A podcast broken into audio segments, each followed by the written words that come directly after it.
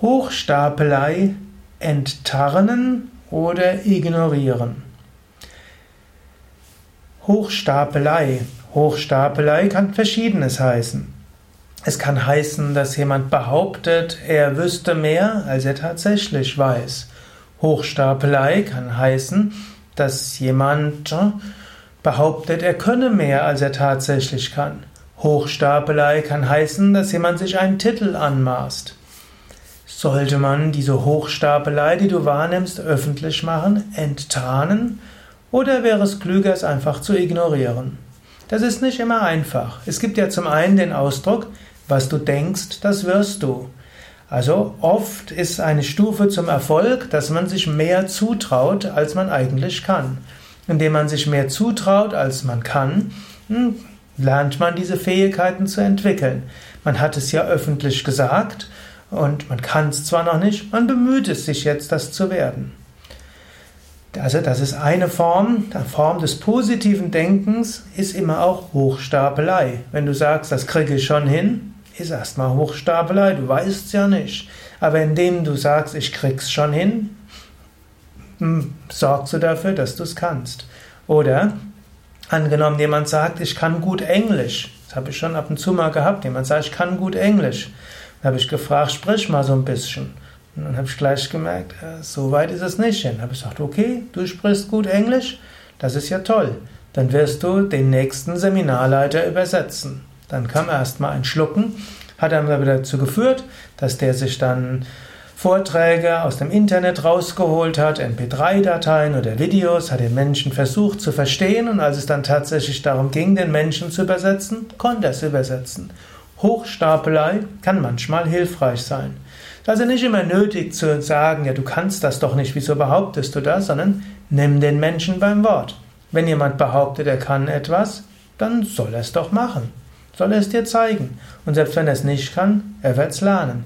Ich habe das schon gar, ich habe das noch gar nicht selten gemerkt. Mensch, so zu tun, als ob man nicht bemerkt, dass es Hochstapelei ist, stattdessen den Menschen einfach äh, tun lassen, auf seine Worten Taten folgen lassen.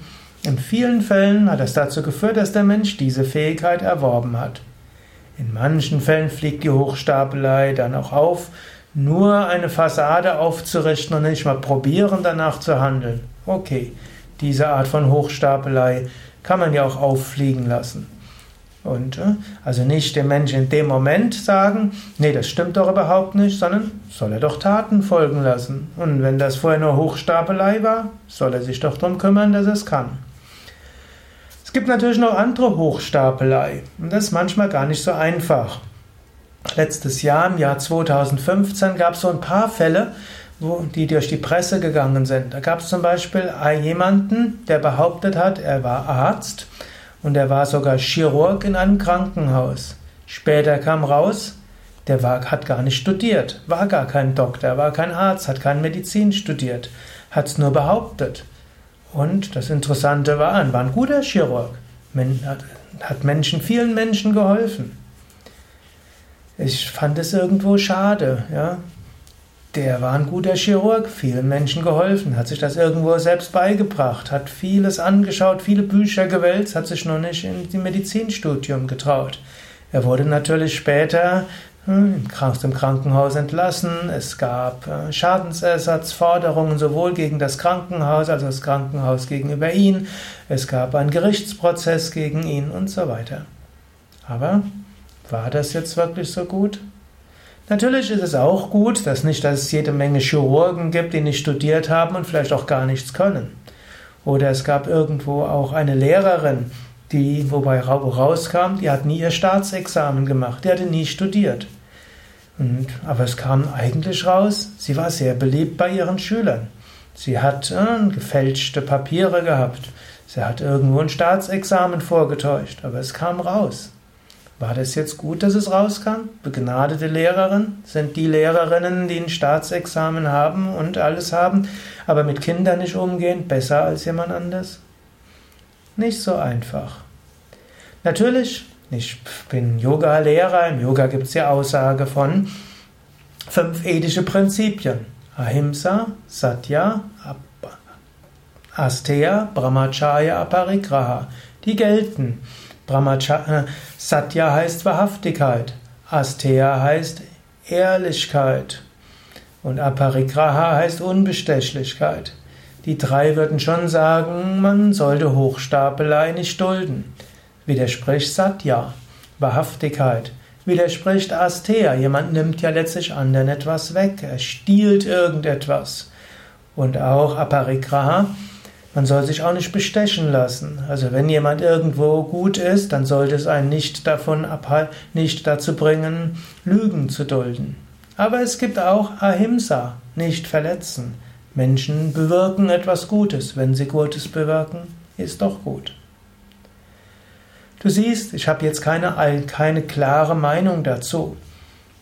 Wenn es Hochstapelei im Sinne ist, jemand dichtet sich Fähigkeiten an, die er nicht hat, mein Tipp wäre, nimm ihn oder sie beim Wort, soll es doch zeigen. Wenn jemand äh, einen Titel sich anmaßt, es ist am klug, schon klug, den Menschen damit zu konfrontieren und eventuell ihm eine zweite Chance geben. Ja, das waren ein paar Gedanken zum Thema Hochstapelei und die Frage, auffliegen lassen oder nicht. Mehr Anregungen zu all diesen ethischen Fragen, es sind ja jetzt Videos zum Thema Ethik, findest du auf unseren Internetseiten www.yoga-vidya.de. Dort kannst du jeden beliebigen Persönlichkeitsbegriff eingeben und du findest dort einen Artikel oder zu fast jedem einen Artikel, ein paar Gedanken und oft eben auch Tipps oder Denkanstöße.